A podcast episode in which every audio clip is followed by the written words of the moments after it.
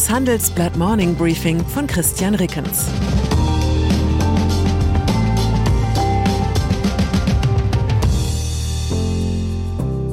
Guten Morgen allerseits. Heute ist Montag, der 7. November 2022 und das sind unsere Themen. Aufgeregt, das fatale Gerede vom Handelskrieg. Unterbewertet, Analysten empfehlen teuerste Aktie der Welt zum Kauf. Abgewählt, Peter Feldmann ist nicht länger Frankfurter Bürgermeister. Nach einer kurzen Unterbrechung geht es gleich weiter. Bleiben Sie dran. Wie geht es weiter mit der Europäischen Union? Präsidentschaftswahlen in den USA, EU-Parlamentswahlen, geopolitische Krisen und wirtschaftliche Schwierigkeiten. Wir suchen Lösungen für diese Herausforderungen. Am 19. und 20. März auf der digitalen Europakonferenz von Handelsblatt, Die Zeit, Tagesspiegel und Wirtschaftswoche. Über die Zukunft Europas sprechen wir mit Bundeskanzler Olaf Scholz, Wirtschaftsminister Robert Habeck und vielen mehr. Kostenlose Anmeldung unter europe20xx.de. Handelsstreit mit den USA. Das Wort Handelskrieg mutet martialisch an, wenn man bedenkt, dass vor unserer Haustür ein echter Krieg tobt. Beim aktuellen Streit zwischen Europäern und den USA geht es nur um angeblich unfaire Subventionen für US-Unternehmen. Aber das merkt man den Wortmeldungen aus der Politik nicht an. Wir sind mit den Amerikanern im Gespräch, dass wir jetzt nicht in eine Art Handelskrieg einsteigen, hatte Wirtschaftsminister Robert Habeck am Donnerstag in Berlin gesagt.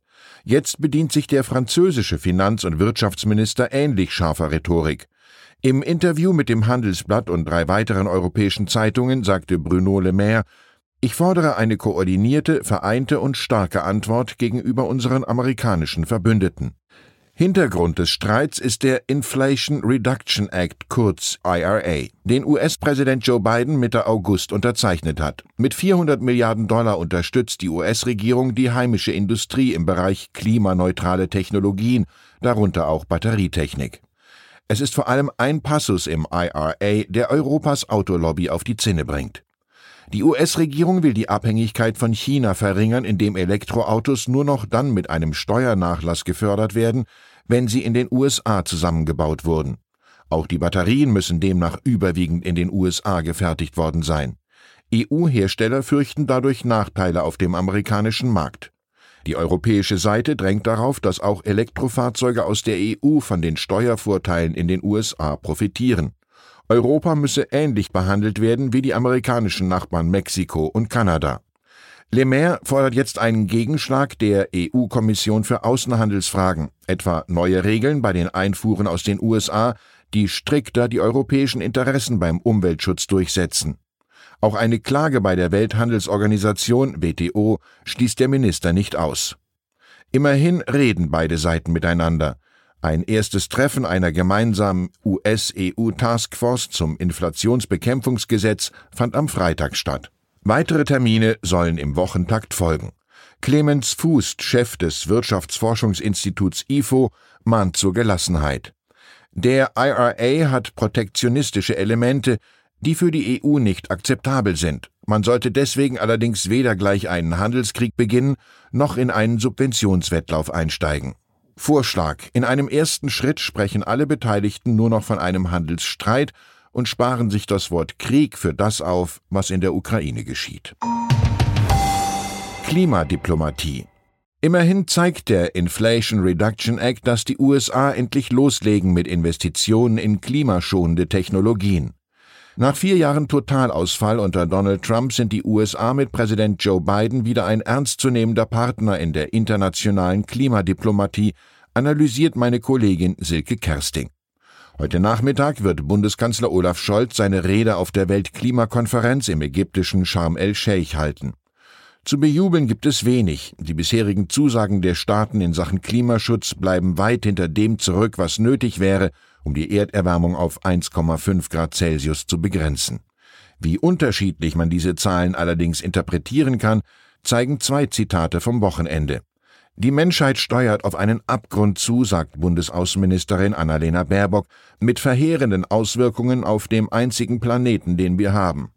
Achim Steiner, UN-Diplomat und langjähriger Leiter des Umweltprogramms der Vereinten Nationen, sagt im Handelsblatt-Interview hingegen, ich bin eher optimistisch als pessimistisch. Weltweit stammten 2021 mehr als 81 Prozent des neu ans Netz gebrachten Stroms aus erneuerbaren Quellen. Klimasünder Datenverkehr. Vielen Umweltaktivisten gilt der globale Flugverkehr als Wladimir Putin der Klimapolitik durch und durch böse und schuld an allem Übel. Natürlich sollte sich jeder Reisende fragen, wie viel CO2 er durch Fliegen seinem persönlichen Klimafußabdruck hinzufügen möchte. Aber um die Dinge ins Verhältnis zu setzen, lohnt es sich, eine Studie der britischen Universität Lancaster in Erinnerung zu rufen.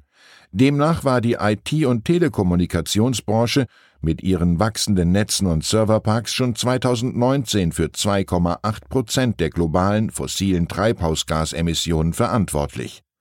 Der Flugverkehr brachte es lediglich auf 1,7 Prozent. Tatsächlich lässt sich beim Datenverkehr viel tun, um den CO2-Ausstoß zu reduzieren. Das haben die Handelsblatt-Tech-Reporter Philipp Alvarez und Christoph Kerkmann recherchiert. So sind Kupferkabel auch unter Klimaaspekten aus der Zeit gefallen. Moderne Glasfasernetze bieten nicht nur höhere Geschwindigkeiten, Experten zufolge bieten sie außerdem nur rund 10 Prozent der Energie je übertragenes Gigabyte. Teuerste Aktie der Welt. Sie ist die teuerste Aktie der Welt und trotzdem halten sie Analysten derzeit für unterbewertet. 432.000 Dollar kostet ein Anteilsschein der Klasse A von Berkshire Hathaway. Am Wochenende hat die Holding von Investorenlegende Warren Buffett ihre Quartalszahlen vorgelegt. Wenn man den Wert aller Unternehmensteile zusammenzählt, dann müsste das Papier knapp 20 Prozent mehr wert sein. Das glaubt Whitney Tilson, Gründer des Analysehauses Empire Research. Er rät daher zum Kauf. Wer es etwas günstiger mag, für den eigne sich die Aktie der Klasse B. Sie hat nur ein Zehntausendstel der Stimmrechte im Vergleich zum Original, sie kostet mit 287 Dollar aber auch deutlich weniger. Tilson, die Faustregel lautet, in guten Zeiten schneidet Berkshire in etwa so gut ab wie der US-Aktienindex S&P 500, vielleicht sogar etwas schlechter. In stürmischen Zeiten dagegen performt sie besser, meint der Börsenanalyst. Das hat sich auch in diesem Jahr bewahrheitet. Die Berkshire-Aktie hat 2022 rund 5% an Wert verloren. Der S&P 500 liegt dagegen mehr als 20% im Minus. Abwahl des Frankfurter OB.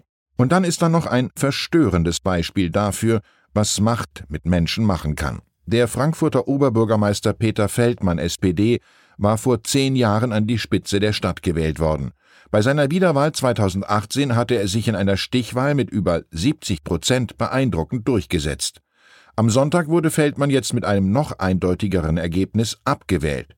Nach dem vorläufigen Endergebnis stimmten 95,1 Prozent dafür, dass der 64-Jährige sein Amt abgeben muss. Das nötige Quorum wurde bei dem Bürgerentscheid deutlich übertroffen. Auslöser der Rücktrittsforderungen und schließlich des Abwahlverfahrens war unter anderem eine Anklage gegen Feldmann wegen Korruptionsverdachts. Hinzu kamen mehrere bizarre öffentliche Fehltritte. So ganz hat wohl bis heute niemand begriffen, was mit dem Vollblutpolitiker Feldmann plötzlich los war, vermutlich nicht einmal er selbst. Ich wünsche Ihnen einen Tag, an dem Ihr innerer Kompass in die richtige Richtung weist. Herzliche Grüße, Ihr Christian Rickens. PS, ich möchte gerne eine Einladung an Sie weiterreichen. Beim diesjährigen Gigagipfel geht es um technologische Lösungen für Multikrisenzeiten, wie wir sie gerade erleben. Chefredakteur Sebastian Mattes wird dazu am Mittwoch um 19 Uhr mit dem Bestsellerautor und Organisationspsychologen Adam Grant sprechen. Sie können live dabei sein und Ihre Fragen einreichen. Zur Anmeldung geht es unter gigagipfel.de slash Anmeldung. Zur aktuellen Lage in der Ukraine hamstern oder resignieren.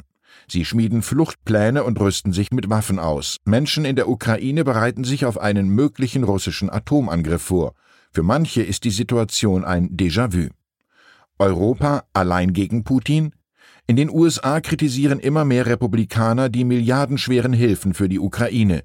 Gewinnen sie am Dienstag die Mehrheit im Repräsentantenhaus, gefährdet dies weitere US-Militärhilfen.